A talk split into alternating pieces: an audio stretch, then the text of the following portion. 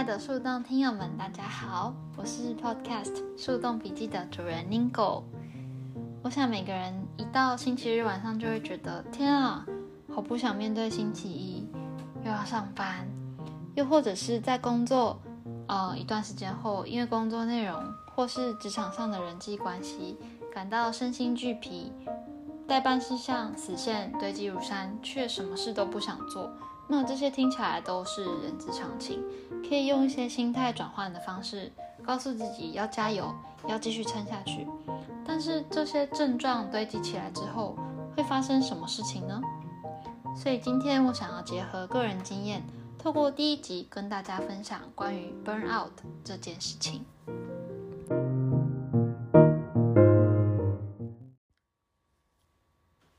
去年的三四月左右。我开始发现自己非常非常害怕星期一的到来。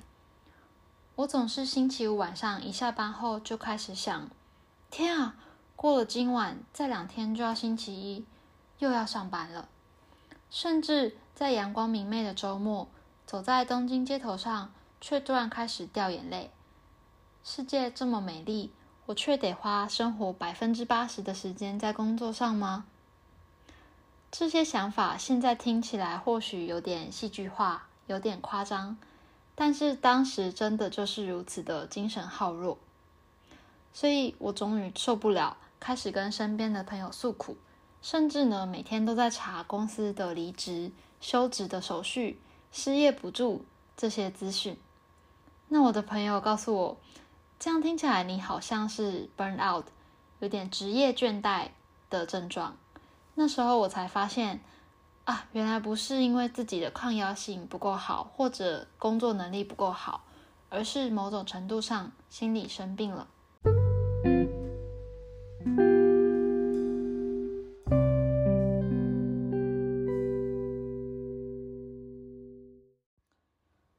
如果我们查询世界卫生组织对 burnout 职业倦怠的定义，大概有三种症状。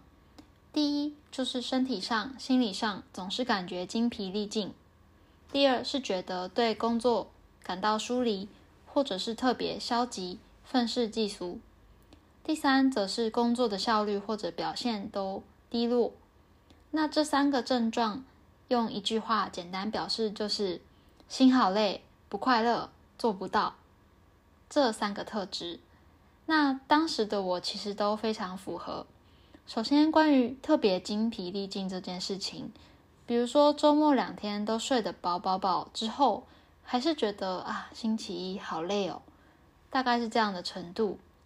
那第二个对工作疏离的感觉，其实会像是觉得自己的工作整体上来说，或者是自己被分配到的特定的任务很没有意义。比如说我那时候每天都要花一两个小时。负责联络十几个人，那去调整大家的行程，然后再一一发电子邮件告诉大家会议的时间。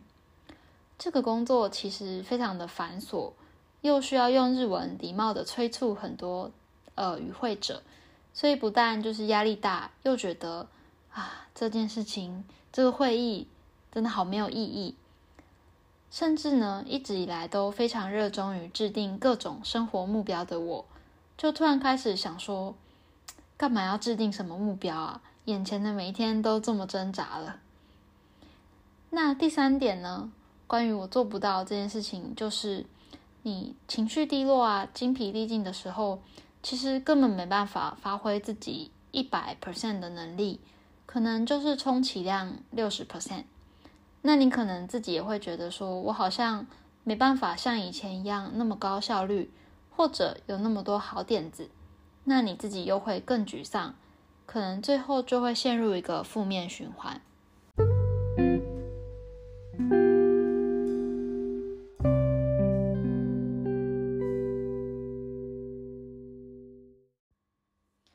那当然，每个人会陷入这种状况的背景非常不同，但我可以提供一些迹象，让听友们去重新检视自己现在的状况。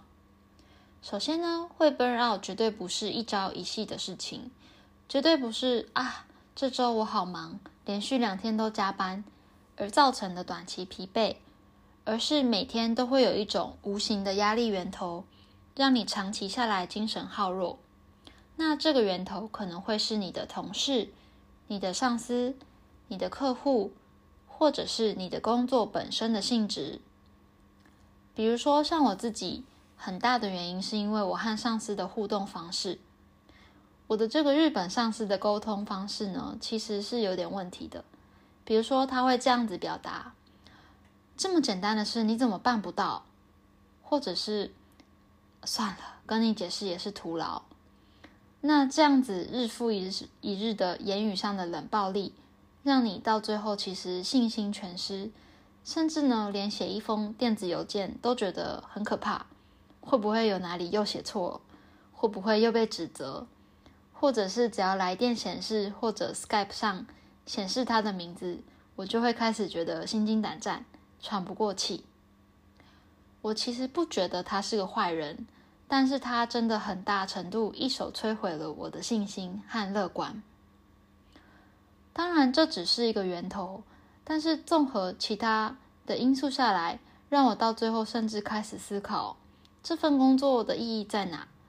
我每天醒来的目的是为什么？虽然工作只是人生的一小部分，但它毕竟占据了我们每天大部分的时间，所以工作上的疲劳极有可能会影响你工作之外的日常生活和整个人的精神状态、思考模式等等。那到最后，我其实慢慢也可以体会，为什么有些人职场上遭遇不顺之后，可能就窝在家里不敢和社会相处。因为这种慢性的 burn out 其实很像一种毒药，会渐渐的侵蚀你身体里面的每一滴思考。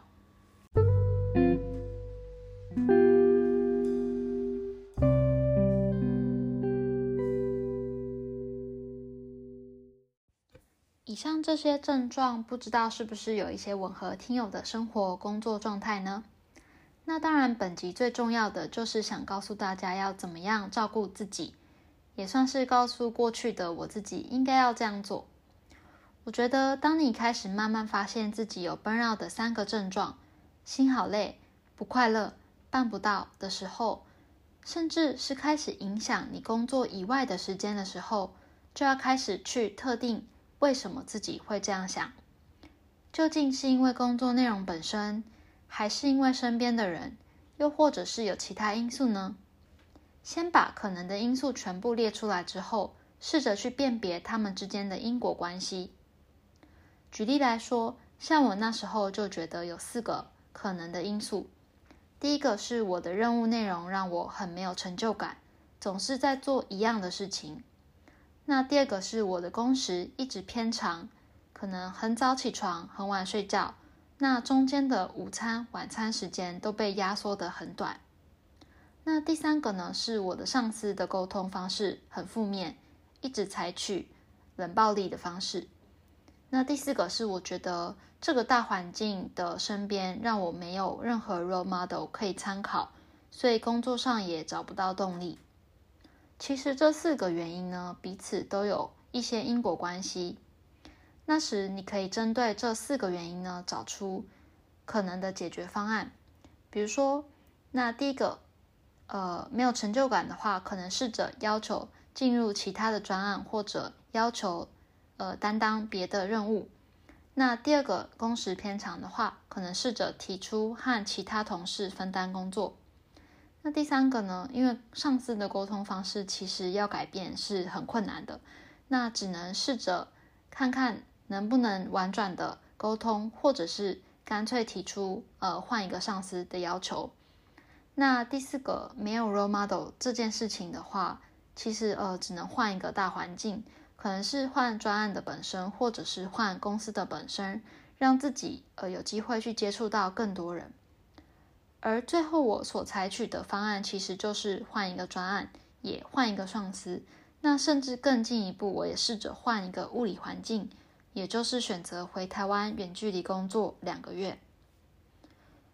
因为当时我的 burnout 状况真的非常严重，已经到写信跟经理说我想要辞职回台湾的那个程度，所以那时候我的上司，呃，高层的上司是直接采取很激烈的手段，也就是让我两周后直接换到另外一个 team。对我来说，这也是相对理想的一个选项，因为其实我对于这个行业还是有感受到其中的意义和乐趣。所以，与其因为 burn out 就辞职，不如就是尝试内部调整这条路。那也很谢谢那时候身边的朋友都要我再三考虑，不要轻易选择辞职。我最后的建议就是，如果你的 burn out 状况只是刚开始冒出一些苗头的话，第一步先去特定因素和整理因果关系；第二步是去整理个别的解决方案。那最后呢，再透过坦白沟通，去试着逐步解决每一个因素，都真的非常的呃困难。行不通的时候，才去考虑那些可以一鼓作气改变现状的方法，像是休长假、换部门、辞职、跳槽等等。这些选项乍听之下好像有点负面，但我觉得为了让自己回到身心健康的时刻，去治愈你的 burn out，其实他们都是一些可行的选项。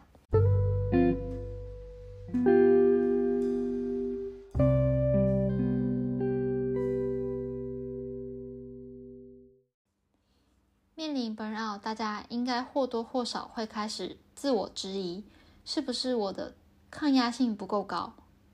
那当初我鼓起勇气向一位经理讲述状况后，他的反应虽然是支持我回台湾充电，但他也不忘补上一句：“学会怎样管理自己，也是你需要学习的课题。”那当时心里其实觉得很挫折、很受伤。难道是因为我不会管理自己，才会演变成这样吗？那你怎么不管好你的部下是怎样对待我？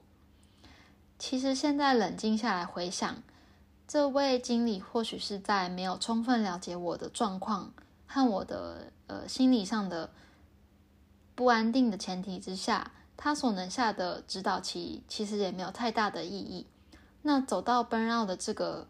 末期这个阶段其实并不能够明确的就责，是因为自己呢，还是因为上司呢？是谁必须要学会管理自己，或是调试自己呢？或是改变自己？我觉得这真的就只是在一个高压的社会环境当中，需要被早期发现、早期治疗的病根子。就像心理生病，其实也并不是谁的错，只是每个人能够忍受的事情。能够忍受的限度各有不同，那千万千万不要因为一些外界的声音，像是年轻人就是抗压性低这些发言，就把 burn out 这种事情误认成是自己不够好。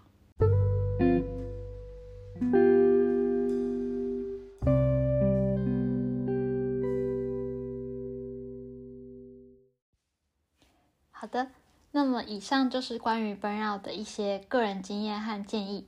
希望能够对听友们带来一些帮助。有很多时候，可能我们对自己太严苛，没有发现身心健康上的变化。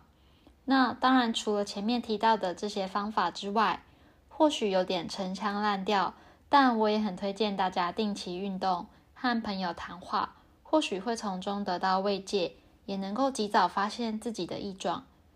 像是我发现我的异状的时候，就是 burn out 的后期。每天我习惯做的伸展运动也都不想做了。那么我的频道介绍里面附上网址，让大家可以留言给我各式各样的建议。希望在收听过后有任何感想或者建议，都可以透过网址联系我。谢谢大家，我们下次树洞见。